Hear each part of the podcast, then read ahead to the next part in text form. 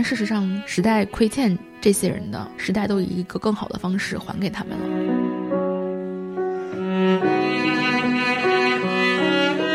其实这种时代主旋律剧里面，经常能看到这么一个画面，就是说一个人他拿着一个红头文件喊：“哎，你可以了，中央支持你。”哎，可以了，可以了，或者什么。对，陆，你刚才不是说？经常会有一个画面，就是政策下来了，政策下来了。嗯，现在就是也有另外一个画面，就是政策下来了，政策下来，又一个行业要倒了，这刚好是一个一个反差。现在是。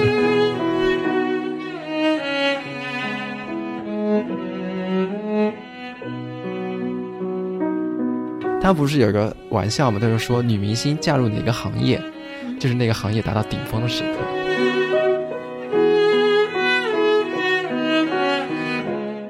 浪潮，就是我们都能有，比如说比较真真实的、深切的体会，它就在身边。对，如何的错过它？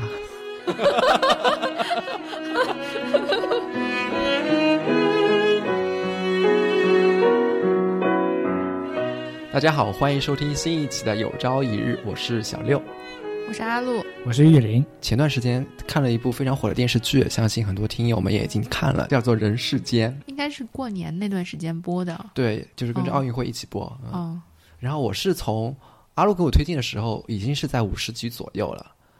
然后我是好比是先看了五十集以后那些断断续续的片段，然后再去看第一集到五十集之间的一个，先看了一个结尾，对，然后再去看那个。开头这种感触还是会很不一样的。那要不我们先聊一聊，大家看了这部剧以后，你对哪个人物的印象比较深刻吧？嗯，啊，陆，你先来。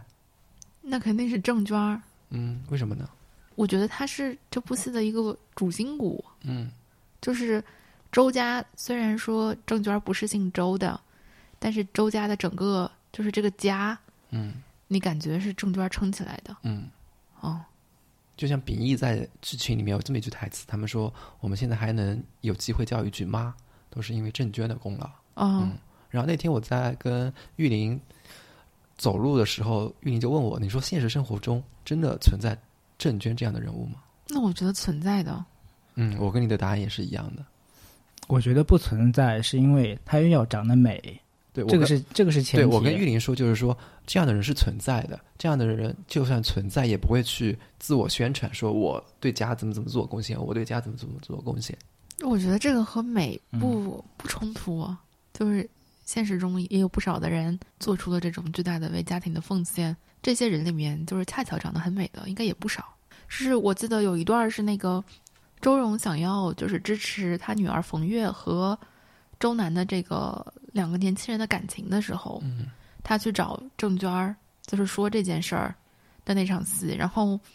他就是好像是一个呃很自由主义的这个新时代的母亲，来为自己的女儿的爱情做背书吧。这种感觉就是说，你为什么觉得他们两个年轻人不能在一起？嗯。然后郑娟儿其实因为因为周荣他是一个高级知识分子，然后他们两个的社会阶级其实差距挺大的。然后郑娟在他面前呢，就好像。再加上他的身份又是弟媳，就有一个这种周荣应该是就是说辈分更嗯尊重一下的这种辈分的感觉。对对对，郑娟那个那那场戏，他应该是在就是洗衣服，他好像是不经意的。嗯嗯，他那个表述的方式让我觉得特别的柔中带刚。对对对，就是说温柔且坚定。嗯，就他是说，嗯，姐你不知道吗？就是他说为什么不能在一起呢？他就说哦，姐真的不知道呀。嗯，他也没有说跟他吵起来或者怎么样。嗯。但是他又非常非常坚定的表达了自己的这个想法，嗯，他那个表达方式让我印象比较深。但事实上后面后面的剧情来看的话，他其实还是同意他们两个孩子，嗯，还是支持他们的，嗯嗯嗯。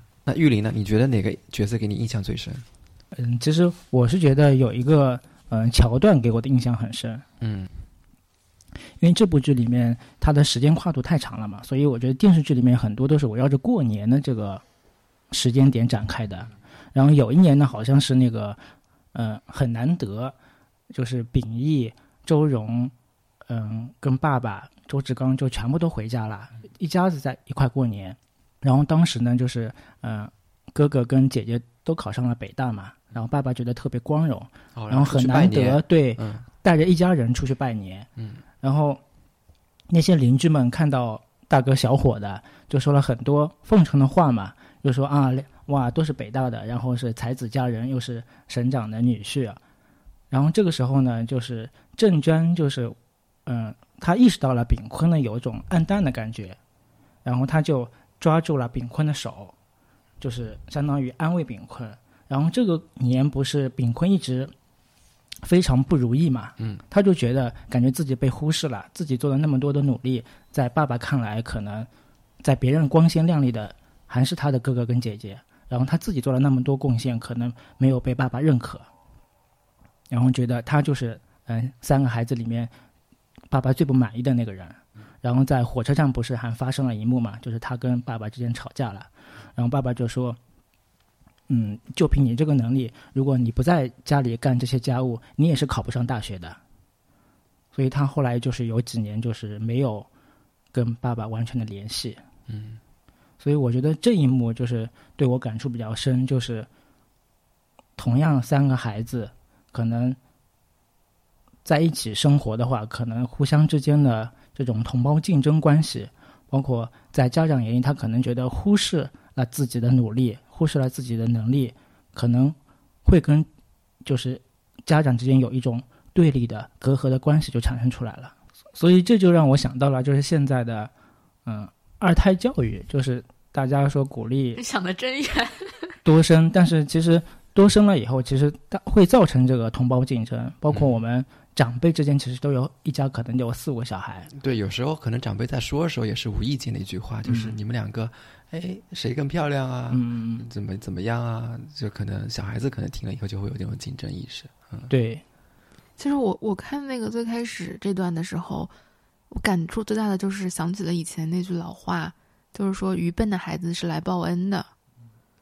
尤其是那个炳坤和郑娟在一起之后，郑娟在家里面照顾他那个瘫痪的妈妈的那一段儿，嗯，就是两个人把这个家打理的井井有条。其实哥哥姐姐还有他爸爸，其实都根本就是一年或者几年才回来一次，嗯。嗯，他们就完全就是自己撑着这个家，嗯，那一刻就觉得就是愚笨的孩子真的就是来报恩的，嗯，他好像没有什么能力大展宏图，嗯，但是他就是他撑着这个家，对，所以就是说可能。越是培养了一个优秀的孩子，相当于你是为国家培养的，让他远走高飞的。但是，往往是那种所谓的可能看上去不特是不是特别优秀，嗯，成绩不是特别光鲜的陪在自己的身边。那就是你被炳坤感动了。我不是被炳坤感动，我是因为这个剧情，我联想到了自己可能，呃，我的一些舅舅们之间的那种 竞争的关系，包括就是我自己，因为我自己也是独生子女嘛，但是我会。甚至我小时候，我回想到我小时候有一段时间，我妈妈是在家没有工作，然后邻居家的一个小弟弟，相当于就来我家那个寄养，也不是寄养，就帮忙看看这个小孩。然后那个时候，我就觉得自己竞争意识突然竞争意识突然出来了，然后相当于我的爱被分割了。你都是怎么表现你的竞争意识？嗯，但我不是会对那个就是小弟弟表现，我会直接问我妈妈，我说。妈妈，你还爱我吗？然后你是爱这个小弟弟还是爱我？因为独生子女其实很难体会这种感情的。嗯，但是在这种场合的话，想到了这种竞争的激烈，在我四个舅舅那边可能就会发生很多这种故事。现在看过去，就是很多我的同事如果有二胎，嗯，他们就会觉得这两个小孩其实个性完全不一样。嗯，就同样的爸妈养出来的孩子完全不一样，特别是他们普遍觉得二胎的小孩特别会来事儿。对啊，你想啊。我觉得这个就完全不一样。第二个孩子他是在一个竞争关系、竞争环境当中出生的，就他从出生第一天开始，他就已经意识到了这是一个竞争环境。其实我觉得这对老大特别不公平。就他傻乎乎的过了那么多年好日子，突然有一天跟他讲，这在家里要竞争了，他确实就是很难转过来这个弯儿。就本来爸爸妈妈只爱我一个人，现在突然跟我讲，这事儿不是这样了。而且对老二来讲，他是一个差异化的竞争。就他自然而然的老大的那种性格，他感觉已经竞争不过老大，因为老大已经占据了哥哥的那个地位，他只能差异化的竞争。所以像我领导的他的两个孩子，嗯，就是大儿子是非常自觉的，然后在学校里面是非常优秀的，都是年段第一。然后他的嗯小女儿就是一个哪吒，他小女儿会在大马路上就是嗯撒泼，嗯，然后跟别人说。爷爷奶奶是拐卖我的，嗯，然后让他自己，呃，想逃出这个地方，然后别人来帮忙的时候，他们说，嗯，我不认识他，我不认识，我不认正是这个老爷爷，他是拐卖我的，然后周围经过的人就把他们送到了派出所，嗯，就造成这些闹剧，嗯，就是同样的爸妈，同样的知识分子培养出来的孩子，那性格上面迥然不同。我我觉得这也很科学啊，就是一个孩子要在家里面搏出位，嗯，他难道就是复制他哥哥的乖巧吗？对，所以他差异化竞争就通过这种闹腾来展现他的一种地位跟父母的之间，嗯。来夺得父母的这些爱，或者是时间精力，所以我是觉得现在鼓励生二胎多胎嘛，嗯，对家长来说，其实怎么样能够平衡这种爱的关系，嗯，是非常重要的，嗯，就不要再重蹈我们上一辈的那种同胞竞争之间的这种不利的这种影响。我来聊一聊我对这部剧印象比较深的几个人物吧，我有两个，嗯，而且他们都不是主要的人物，一个是春燕。然后第二个是光明，我先讲一讲春燕，因为我刚才说了嘛，我是从五十集开始先看的，就是我看春燕的时候，那时候刚好是在拆迁分房子，然后春燕呢就想多分一套房子，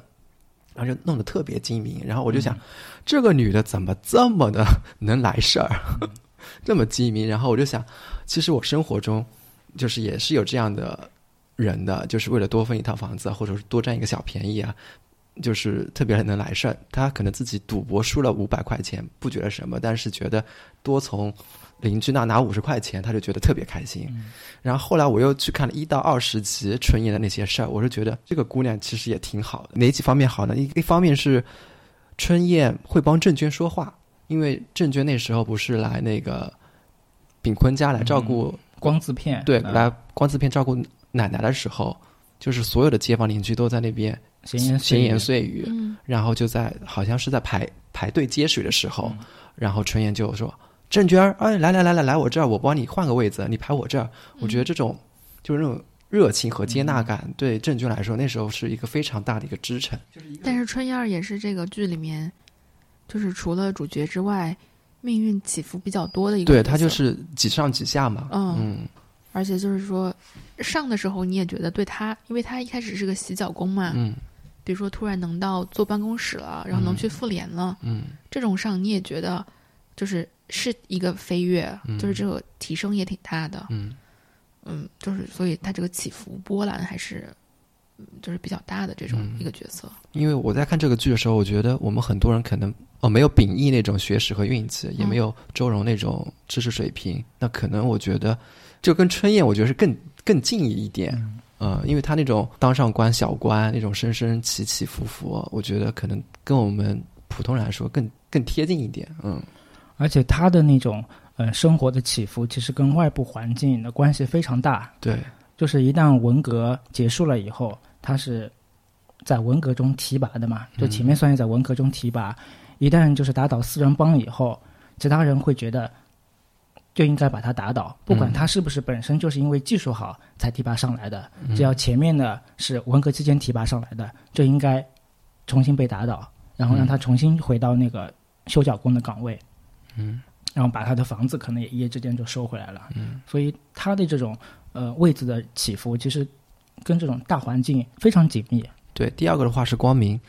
光明的话，我是看这部剧的时候。因为我看的时候不是在跟你们聊吗？我说我看到十三集光明的那个那句台词的时候就忍不住哭了，然后可能你们那时候也没怎么理解我为什么会哭是吧？然后我就把他的台词给摘下来了，我读一下：姐夫，其实我早就想走了，是怕我姐一个人忙不过来，也是给她做个伴儿。现在她有了你，有了楠楠，我现在除了让你们照顾我，我还能干点啥呢？这附近也没有我能上的学校，以前我妈在的时候。北陀寺的师傅说能教我点东西，也许那就是我的归宿吧。人都有分开的时候，也都有自己该待的地儿。你们也该替我想想。我是被他最后这么一句台词“人都有分开的时候，也都有自己该待的地儿”，就是给触动到了泪点。我可能是一个就是不善于分别的那么一个人，就是跟他关系比较好的话，就是要一辈子有保持联系。嗯，就哪怕是。物理的联系，或者说是通讯的联系，但是我就没有准备好一个人这么好的一个亲戚，这么一个好的一个人就要跟你分开的那个瞬间，我就觉得特别的心痛，嗯，然后就那一瞬间我就哭了，嗯，但是呢，实际上生活经验告诉我，就是分别实际上是常态，就是一个人只能陪伴你一个旅程的一段，哪怕是再好的朋友，他也只是在你人生中的一个段做一个停留，就是不应该奢望他一直陪伴着你。嗯，你刚才说到你可能嗯在生活中可能见不得一些分别，嗯，那我可以。刚刚呃，前一阵子我看了一部小说，余华的《在细雨中呼喊》。嗯，那这部小说，因为余华的小说其实都是非常冰冷的嘛，有人说他血管里流着都是冰水，他其实就是呃，在不停的跟亲近的人分别的一个过程。就这部小说里面，嗯，他讲了他跟原生家庭的分别，跟养父的分别，跟最好朋友的分别，跟弟弟的分别。嗯。然后跟无赖爸爸的分别，跟母亲的分别，嗯，就只要是跟他有近距离关系的，就在一次一次的分别。嗯，然后他其实形容就是说，人的人生就是像一条河，嗯，然后不停的流向大海，相当于时光都是在流转的。但是有些人，他就像河里的一个水珠，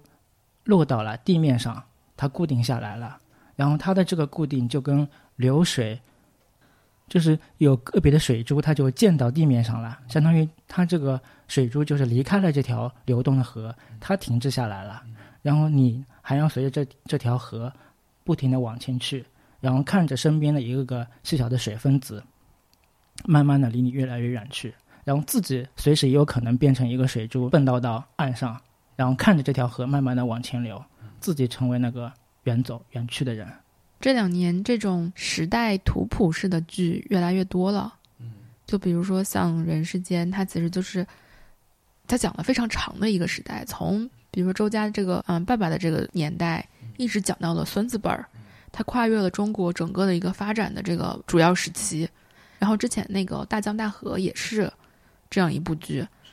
它都是给你呈现了一个完整的这个时代的发展的这个图谱脉络。也写了，就是说这样的，比如说一个家庭不同代的人是怎么在这个时代里面起起落落的。我觉得比较有意思的一点就是，这个主旋律剧现在就是挺受到年轻人的欢迎的。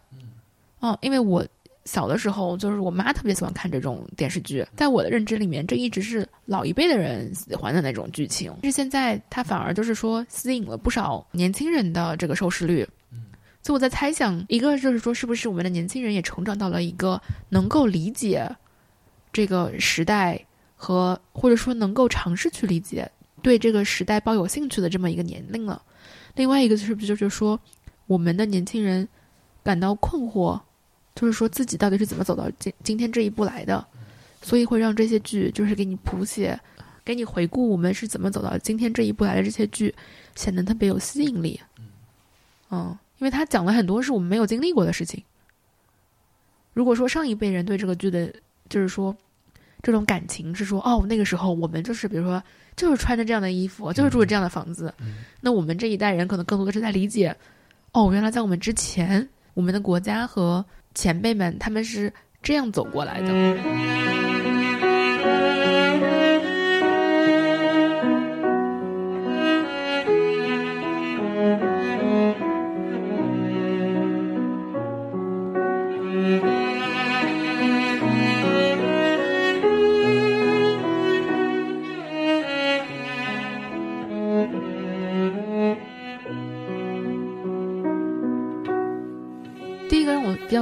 就是这个剧里面有那恢复高考了之后，秉义和周荣嗯。考上就是非常好的学校，嗯，这个情景比较重点的强调了一下这件事儿，这是一个非常大的事件，嗯，这个情景在大江大河里面其实也有，大江大河是一开始就是宋运辉和宋运平姐弟两个备战高考的事情，嗯，也是就是说非常高兴，就是高考恢复了，嗯，所以就是从这个节点上面，我觉得就是我们能够看到就是在高考恢复这件事儿。对近几代的中国人来说，是一个可以颠覆命运、改变阶层非常非常核心的事件。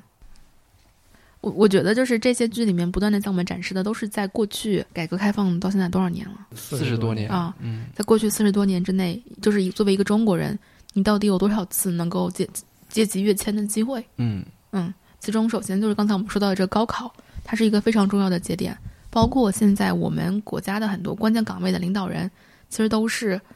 在那个时候就是那一那一批高考出来的。嗯。嗯，老三届，七七到七九年上大学的这批人，他们作为那个上上山下乡的这批知青，在农村里面都是有过，就是最基层也是最苦的这个实实践的经验的。但事实上，就是时代亏欠这些人的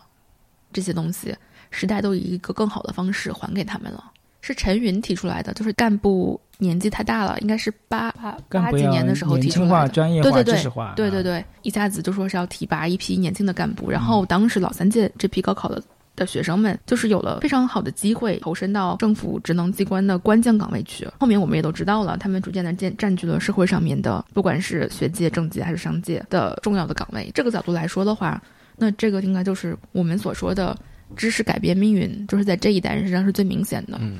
知识资本是一块，而且是对贫寒家庭出身的孩子来说最重要的一块。像我们看《人世间》和《大江大河》里面的宋运辉，嗯，还有嗯周荣和周秉义，其实都是走了知识资本的这一块。然后，那么另外一块还有就是政治资本。虽然这个政治资本当时有一段时间，它是仿佛不再存在了，但它死灰复燃也是很快的。就像我们可以看到冬梅家里面，在他和秉义在就是插队的时候，好像是他高攀了秉义这么感觉，因为秉义是就是比较青年才干的这种感觉。嗯，而且是工人家庭出身。对，但是后面很快就是他们两个之间的关系就又不是这么回事儿了。嗯嗯，就这个这个权力就调转了，所以就是那个政治资本，它虽然看上去是死了，但是它复燃的也很快。阿路刚刚说那个，就是年轻人喜欢看这个剧，我觉得其中有一个原因就是他们年轻人是比较羡慕那里面的那种，就是你还有机会跨越一个阶级。像现在的话，就是很少有这种机会了。你现在想想看，哪怕你的高考很成功，你也很难说通过高考来改变自己的命运。就是那是一个百废待兴的时刻，你确实可以通过抓住一个好的机遇，通过自己的知识起来改变。但是现在这个口子是越收越小的。嗯嗯。但是我觉得可能年轻人不应该这么看，因为当时来说就是刚刚恢复高考，能够考上大学的，在前面就是我们说的老三届嘛，是凤毛麟角的。嗯，而且这些人呢，相当于本身不是说要高考了他才去准备，是前期他本身是虽然在当时的条件下可能学校都没有了，但是他是没有停止自学的，或者他本身是对呃。文学或者知识是非常渴望的，然后有这么个机会来，他可以一下子就是爆发出来。嗯，但是现在高考扩招了以呃，大学扩招了以后，其实你不能说我考上大学，我就是能够跳跃阶层或者是证明自己实力的一种方式。就现在有贬值化的倾向是吧？对，因为现在太贬值了。当时的是非常特，确实是非常精英的一种人才能够就跳脱当时的这个时代的这个点的。不是说到说一个能够让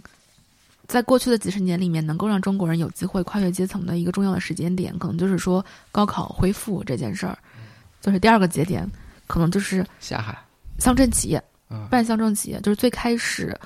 呃，允许农村就是给农村解绑，允许农村自己做一些，因为在在早几年的时候，应该是农贸市场都被挂上说是资本主义的余热，嗯。嗯，然后就是当你可以自己在市场里面做一些小型的这种经营的时候，应该就是乡镇企业发展的时候。大江大河里面不是找中有很长一段写了那个小雷家对办村办企业，然后当时雷东宝也是因为就是自己敢闯敢干的这个事情，给小龙小雷家带来特别好的这个经济效益。嗯，嗯，他就是非常着重的写了这一块儿。然后人世间里面没有特别就是浓墨重彩的提到这个。村办企业、乡镇企业，但是炳坤实际上，如果从宽松的意义上说，也是一个对。但是他从一开始，他离开木材厂，说木材厂生意不好了，他们就在说那个市场上面开始卖一些南方家具厂来的这个，所以他其实这个应该是地域的区别。呃，集体经济包括那个乡镇企业，其实在南方可能会发展的更好，那是可能在东北老工业基地，人们传统的还是觉得国企发展的，因为它本身就是国企。占主导地位的嘛，工业化的，所以它这种乡镇企业做一般轻纺行业的这些乡镇企业，它可能在东北可能发展的并不好，当地的一个经济主导可能就没有往这方面发展。嗯，就是其实，在五五年那个时候是不允许农民私有，嗯，就是以私私营的方式进行任何经营的，包括农贸产品都是要完全上交给国家，你这个生产指标是下放到生产队的。就是看那个鲁冠球的发家史的时候，他应该就是最早的时候，他就是带着村里面一起创办了一个修漆配厂还是什么东西。嗯。但是因为就是好像他们就是老被挂上这个割资本主义的尾巴的罪名。嗯。于是相当于是连续创业吧，好几次。但是总是被政策打压，嗯，到最后一次的时候，他好像就是说说服了这个大队干部，让他使用农机修配的招牌，然后大队给这个鲁冠球记工分儿，但他赚的钱是归大队的。然后其实就是最早的一个形成了这么最早的一个村办企业、乡镇企业的这个一个雏形，就是说我是挂靠在这个组织上的，嗯，啊，我不是完全独立的，就是私营的这么一个状态。嗯，大江大河里面其实也是一样，就是也是挂靠制，嗯。然后后面他的这个厂子就成了萧山万象节厂。嗯，所以万象万象这个名字其实也蛮有趣的，就它是出自万象节。嗯，就万象节本身是一样东西嘛，万象节，然后后面取了个名字叫万象集团。嗯，这个鲁冠球的这个企业也是后面就是到八八四年的时候，中央下发了四号文件，它就是第一次彻底的明确了乡镇企业的含义和地位。然后在这个文件当中，它是将将这种农民互办、联互办的企业和原有的这种集体的，就是乡镇统筹的这种企业，集体统称为乡镇企业，然后并且是鼓励三者共同发展的。其实这种时代主旋律剧里面，你都经常能看到这么一个画面，就是说一个人他拿着一个红头文件，然后在那边喊，就是说：“哎，你可以了，中央支持你。”哎，可以了，可以了，或者什么有有文件了，有文件了，什么上面文件下来了。所以我会觉得，就是说，这个政策的导向对对一个时代的人，它起着一个决定性的作用。包括像比如说，我们讲鲁冠球他成功的故事，他前面就一直被标上说是资本主义的尾巴，嗯，那他后面他突然他就合法了，他被支持了，嗯，而且被鼓励了。就是现在，如果让我有一个机会穿越回去啊，其 实我非常想穿越到九十年代初，因为当时当时有一个改革，就是把乡镇企业呃集体经济私有化，嗯，让其中的有些干部就是说你不要再。嗯，做公务员了，嗯，你去办企业，就是你爸那时候面临两个选择，一个是继续在公务员里当干部，对，另外一个就是去办企业，然后你爸爸呢可能选择了当干部，对，然后他就让另外一个人去做了这家企业，然后那家企业呢现在已经发展成上市了，没有上市，反正在你就错过了当富二代的机会，对，我就放错过了当富二代的机会，富二代的机会摆在你爸面前，所以我现在还跟他唠叨，我说你当时错过了这一步的话。对我的影响也太大了。刚才我们不是说那个呃高考和乡办企业，那么还有的就是这个九九零年沿海开放，这个下海潮，就是那个时候你就听所有人都下海了。嗯，这个我还是蛮有印象的。我妈就是在那个时候下岗的。哦，这样的。那下海了吗？没有下海。因为我小的时候，就是很小的时候，就有的时候会就是听听我爸妈讲一些就是下海的故事。嗯。啊，然后就是我还是对这个词还是有一定印象的，所以那个时候不是也是说说四十年代全民扛枪，五十年代全民炼钢，六十年代全民备荒，七十年代全民下乡，八十年代全民经商，九十年代全民下岗，九十年代全民想把大款当当啊，然后也有就是当时非常那个一个里程碑式的怎么说呢？这个事件就是总设计师。南巡，南巡是九二年的时候，嗯，然后就他南巡之后，就有两个里程碑式的文件，一个是有限责任公司规范意见和嗯股份有限公司规范意见，就是这这两个文件就正式出台了。当时呢，有一些嗅觉特别灵敏的官员们，他们就成了这个下海的主力军，就是这其中包括很多我们耳熟能详的人，比如说华泰保险的创始人王子木，爱国者集团的总裁冯军。还有汇源果汁的创始人、巨人集团的创始人、中国国际期货公司董事长、泰康人寿的创始人陈东升，给他们这个这一群人起了个名字，叫做“九二派”。就他们又有消息又有资源，那时候对，就是他们其实有个大前提，就是他们这些人在下岗之前，大多数在体制内都是有非常体面的待遇的。嗯，但他们经商也不是没有选择的，他们经商大多数都是选在那种。嗯，政策密集型的产业，嗯，而且他们本身自己有政策资源，是的，就是他们，因为他们手里有政治资源，对，所以他们都选的是这种强管控的行业，嗯嗯，来进行创业的，他不是完全去跟别人在红海里面竞争。他们其实说起来不是白手起家，就是基于他们现成的这个资源，包括能够获取到的这种利益，来进入这个行业，嗯，其实也是打的这种嗯价格差或者是政策资源的差嘛，嗯。嗯，陈陈东升自己在那个他自己的总结里面就说过，是利用计划经济的余威抢占市场经济的滩头，嗯，但他其实就是说，他还是有这个余威是可以利用的嘛，嗯，他从计计划经济里的资源里面获取了这部分资源，然后再把它投放到嗯。市场经济的这个体制中，因为这两个体制其实是并存的。那个时候，对价格双轨制那时候，嗯嗯，然后它实际上就是把一个政策变现嘛，嗯嗯，政治资本和学术资本一直都是非常能够改变命运的非常重要的两个两种资本。那个时候也有很多知识分子下海了，包括俞敏洪创立了新东方，然后也包括那个时候那个许家印，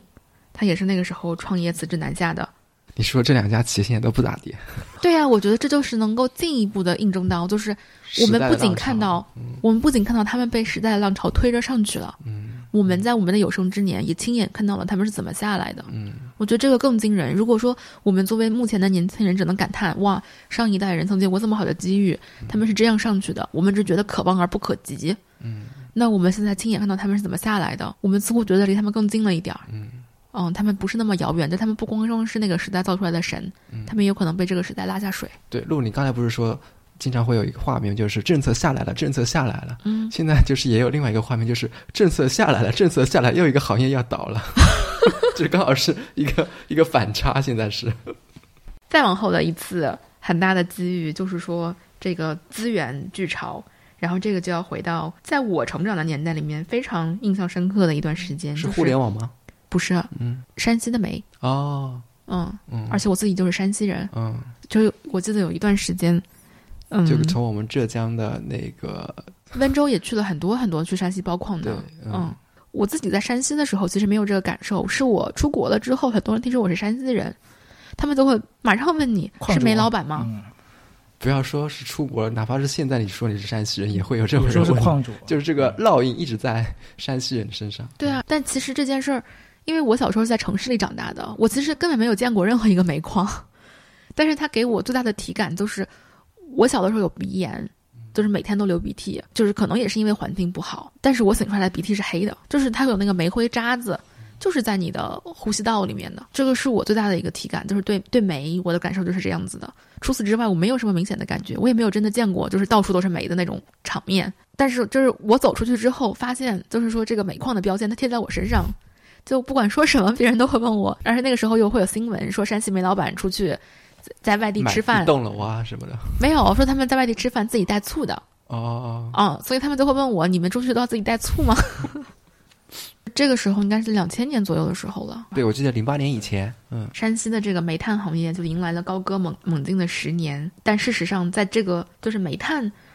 行业这么兴盛的背后，它其实是中国的第一个工业化时期。嗯，然后那个时候我印象最深的就是能在那种报纸的呃都市版面上面能够看到一些，就是香艳的、暴力的关于煤矿和那个迅速增长的财富带来的一些八卦故事，包小三这种故事吗？对对对对对。人世间里面也有这方面的描述嘛，就是说小林去了深圳以后，他就是为了赚赚快钱嘛，然后赚快钱，然后他就去从事了这个行业。嗯，煤矿应该是知道。零八年，零八年发生了一个巨大的事故，是有两百多个人在这个矿难中死亡。嗯，这个山西省省里面就开始推行一些行政手段来促进这个煤矿整合，就是这些小的煤矿就从很多就被关停了，还有一些被并入了大的国家性的这个收购兼并了嘛？对对对。但是最讽刺的就是，当这些煤老板被这个。国营的煤矿整合的时候，他们很多人都拿到了当时就是国营收购，其实还是给了比较比较丰厚的回报的。很多人拿到这个巨款之后，也没有什么好的出路，就转手在北京买房。嗯，就是我们山西人吧，我们山西人吧，就喜欢去北京买房，就是有钱了，那一定是要去北京买房的。嗯，然后他就避开了这个二零一二年的煤价暴跌，反而是那些背景足够硬、没有被整合的，他们后面就是在煤价暴跌中。又又遭到了一波这个最大的冲击，嗯，所以你在看这个曲线的时候，你就会觉得特别有意思，就是你不知道到底哪一波，可能就是我们认为山西的煤矿就是在被兼并的那一波的人就是最倒霉的，嗯，但他们好像不是，然后他们实际上跑到了制高点，好像是后面的那一波更倒霉。二零一零年的时候，就是有一个女明星车晓哦，嗯，车晓跟当时山西的一个相当于是巨富的一个人结婚了。他们前段时间不是离婚了吗？对。然后当时他们这个婚宴是说宴席开了五百桌，婚车有两百多辆，他还邀请了一万多个职工来参会。嗯。所以这个可能是不是印证了就是山西的这个产业的一种？到顶峰以后的这种，他不是有一个玩笑嘛？他就说女明星嫁入哪个行业，就是那个行业达到顶峰的时刻。这个也非常有意思，这也从侧面体现了一个，就是说在那个时候，人们对于彰显财富是不那么忌讳的。我们不像现在，你看动不动就能在 B 站上骂你是资本家。那你说五年前对马爸爸是吧？都是喊爸爸的。那何止五年前，两年前。对啊。还有喊思聪老公。对啊，就是。分享还是转的很快的，就是也就在这两三年之内，嗯。资源的这一波之后就是楼市了，然后楼市也是我们我们所有人都见，就是我们都已经见证了，而且我们也挣扎在其中。它也几起几落吧？有有几落过吗？有的吧，就零八年金融危机之后，那个房价大概就是说有过这么暂缓的一个段落吧。嗯，也是在那个时候，就是央行有了这个货币政策的松绑，救房地产市场。嗯，所以到零九年和一零年的时候就又涨了，后面就又开始调控。嗯，但其实如果回到二零零八年那个时候啊，因为当时我在上海嘛，你准备买房？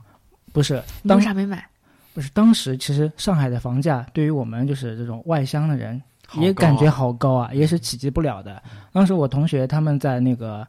嗯，现在就是四号线、四五号线旁边的一个，也在非常市中心的，那个时候好像也要三四万。嗯。就那个时候的三四万，就感觉，哇，怎么会这么贵？因为我可能我家里面才嗯几千块钱的一个房价，嗯，然后上海可能就要三四万，嗯。哎，我有个问题，就是为什么央行一四年的时候又放水了？那时候主要是企业债太高了，就是所有的债务都在企业层面，然后国家希望通过转移那个债务到个人层面，所以说通过房子这种手段来去库存，让居民们都去买房子，买房子以后居民不是要贷款嘛，那个人的债务就会提高了。企业的债务就会相应的变低一点。房地产升值的这一波影响还是蛮大的，相当于是一个你既不需要知识资本，也不需要政治资本，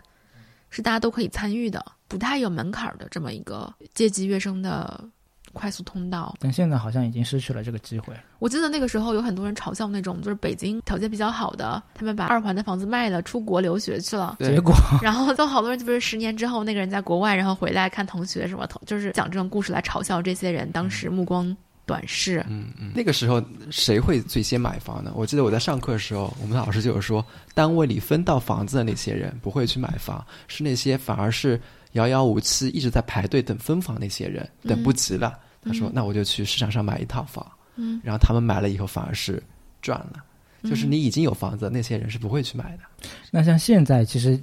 呃，我刚才说的那个七十年代圣人的那一波，他们其实，在当时赶上了最后的福利分房的这个机会以后，相当于夫妻双方一般情况下都有一套都有一套房。然后在这个市场化，就是房产市场化以后。他可以立马把这个房子做一个置换，然后置换以后，一般情况下，现在他们这一代人其实那没有。我小的时候，我记得单位的房产是你不可以自由出售的。那个相当于你的土地证没有拿出来。记得就是，比如说我们有那种就双职工，两个职工都是同一个单位的，一个家庭夫妻都是同一个单位的，嗯，那你就只能放弃一套住房，然后两个人只能就是说申请很，因为很多人他们在结婚的时候还没有排上那个分房的资格。所以大多数人都是结婚之后才有的，但是那个时候分房，有很多这种政策。有一段时间有一个疯狂的现象，就是他们假离婚，离婚就能再申请一套房。然后假离婚原来从那时候就开始了。对，然后后面也是在这个浪潮中的观察，就是发现那些假离婚的人都没有再结，就是变成真离婚了。对，就是我刚才说，呃，跟领导聊天嘛，他说那个时候他们单位福利分房，但是原来的规定呢，就是你只能结婚了。才能分房，那可能各地的政策不一样，所以她立马就是跟她老公结婚了。后来他们一结婚，他们的单位政策立马变了，要单身才能分房，就是单身跟呃单身跟已婚的条件就是一样的，就单身也能分房。所以她非常后悔那个时候 就这么早结婚。他说如果正常的话，他不可能这么早结婚的。那如果再顺着这条线往后说的话，那个房地产房地产的这个浪潮过了之后，其实就是互联网的浪潮了。互联网的浪潮就是我们都能有怎么说呢？比较真真实的、深切的体会，它就在身边。对，如何的错过它？太心酸了。每一波浪潮我都没赶上。总结起来，他们就在说，改革开放四十年是有七次阶层决赛的机会的，绝大多数的中国家庭都曾经离其中至少一次的这个机会非常非常的近，就是它是可以伸手摸到的。如果你都没能抓住，那你可能这四十年就是原地踏步或者倒退的；如果你抓住一次，那你就是跟上时代的再往前走的；你抓住两次，你可能就翻了一个阶层；然后抓住三次和三次以上的，那就是一个非常励志的故事了。太心酸，很可能就是说，你你的生活在过去四十年内得到了翻天覆地的变化。比如说，我们每个人每个家庭都确确实实的富起来了，和以前过的生活完全不一样了。但是你可能在这个社会当中的相对位置还是一样的。嗯，就比如说，他们就就开玩笑说，我们现在像这种写字楼里面的白领。跟以前车间的蓝领工人一样的阶层是没有发生变化的，你还是那个阶层。是的，只是工种不同而已。纺织工嘛，我们现在也是在格子间里面当纺织工。嗯，我们的格子间还没有纺织工大呢。那你的格子间还是蛮大。对你那个格子还是蛮大的，毕竟你是一个人一格。一个人一间还不是格。其实有时候真的很难说，我们是被时代推着走，还是我们推着时代走。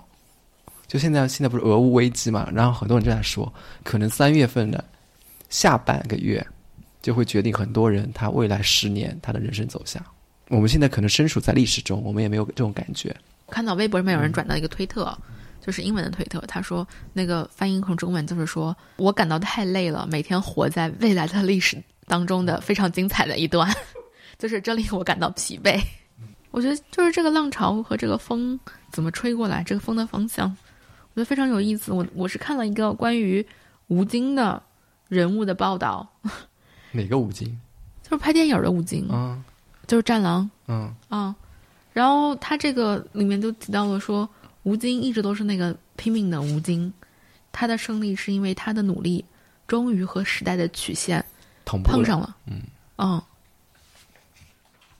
他就说他一直都是一个这么一个，就是说。他他他本人就是一个非常就是有这种家家国情怀的这种军事情怀的这么一个人，这是毋庸置疑的。但是他自己作为一个打星，他其实是错过了这个打星的时代的。嗯，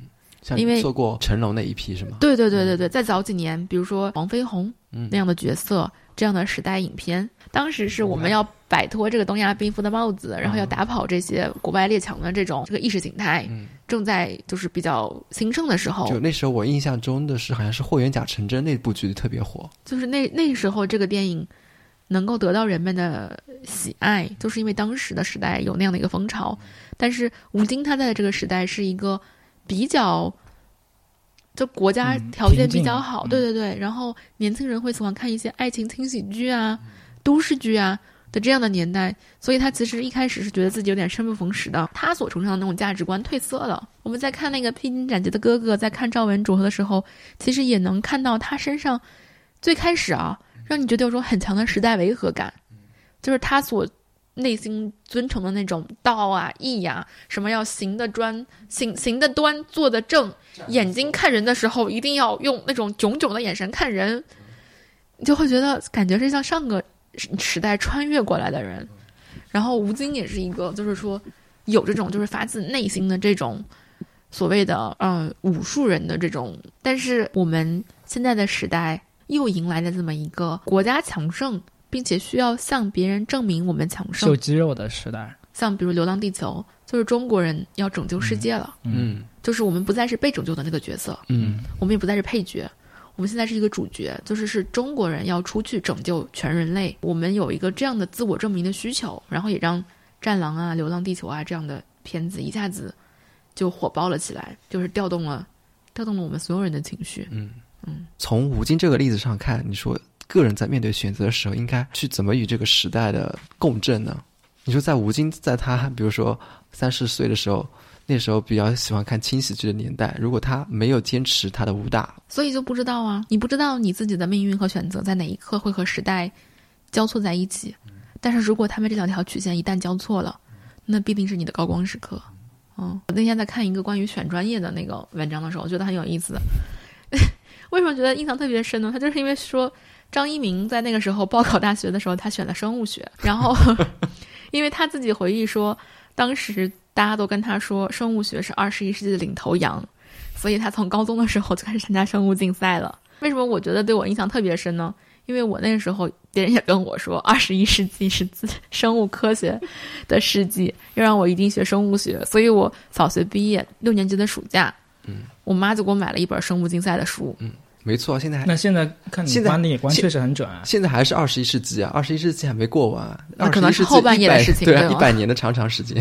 你可能想象不到的，那个果壳的创始人姬十三就是学生物的，然后王菲，还有百度的联合创始人徐勇、方舟子、李文、胡杏儿都是学生物的。但是张一鸣的幸运是，南开生物系没要他，他被调剂到了微电子系。然后我那天都读这个的时候，就特别想笑，因为我我有过一样的，就是和生物的这么一个短暂的缘分。然后我看到这么个段子，他在里面写，他说生物学是一个高潜力、高价值的行业，但是短期内它是没有办法提供足够的就业岗位的，所以它也成了一个类似于像我们说艺术时候那样的，就成了一个穷人家孩子是不能学的专业，因为你可能寒窗苦读完了，并没有什么收益，找不到工作的这些被骗了的毕业生只能自嘲。数学是把火点亮物理的灯，物理是盏灯照亮化学的路，化学是条路通向生物的坑，生物是个坑埋葬理科生。所以你说选专业不就是吗？就是你怎么能确保你自己的工作在未来会在这个时代上演一个比较主要的角色呢？嗯，我印象最深的就是那个时候他们跟我说，二十一世纪是生物学的世纪，跟我讲二十世纪才是计算机的世纪。现在计算机的时代已经过去了，谁跟你们说的？但现在确实计算机风潮已经过去了呀。可是如果我那个时候学，我还能赶上一点儿。嗯，我赶上上一趟车。但如果你学了生物学的话，现在还在车上呢。滚。人世间的作者梁晓声曾经说过：“人有三个命，一个是父母给的，原生家庭给的，叫天命；一个是自己的生活和选择决定的，叫使命；另外一个是文化和学习给的，叫自修命。”那刚才呢，其实我们也说到，在时代的这种洪流之下，人生命运的一种呃转折跟递进吧，嗯，所以我们在自己看待时代的时候，嗯，可能在天命跟使命可能没办法做到很大的更改，但可能更重要的是，嗯，加强自己的一个自修命，就是通过自己不断的努力跟奋斗，来做到跟这个时代的一个有效的对接。我觉得我看大江大河的时候，感受到的更多的是那种，就是知识改变命运的那种确确信感。嗯，包括三个主角，你也能看到，就是说，好好读书的这个人，他走得更更顺利，走得更远，也走得更平稳一些。嗯，但是在看人世间的时候，他更多的给我感觉就是说，是那种无常感。嗯，尤其是当炳坤的那个房子被没收的时候，房子被被这样收回的时候，你就觉得，就他们这一家刚刚过上那么好的生活，就因为。一个这么无厘头的原因，就突然全没了。嗯，我不知道它是更真实呢，还是更魔幻呢？如果放在以前的话，我会觉得这个编剧写的也太离谱了。就是怎么可能就这一下就就就这些人的命运就被颠覆了？但是如果看看我们就是这一年这两年发生的事情，觉得好像就是挺合理的，也没有很魔幻。就刚才我们还讲到说时代的变革里面，九二年下海的那波人就有俞敏洪。那我们今天再看俞敏洪，他从九二年奋斗到了二二年。的奋斗也就这么一一翻手，手掌心一翻就没了。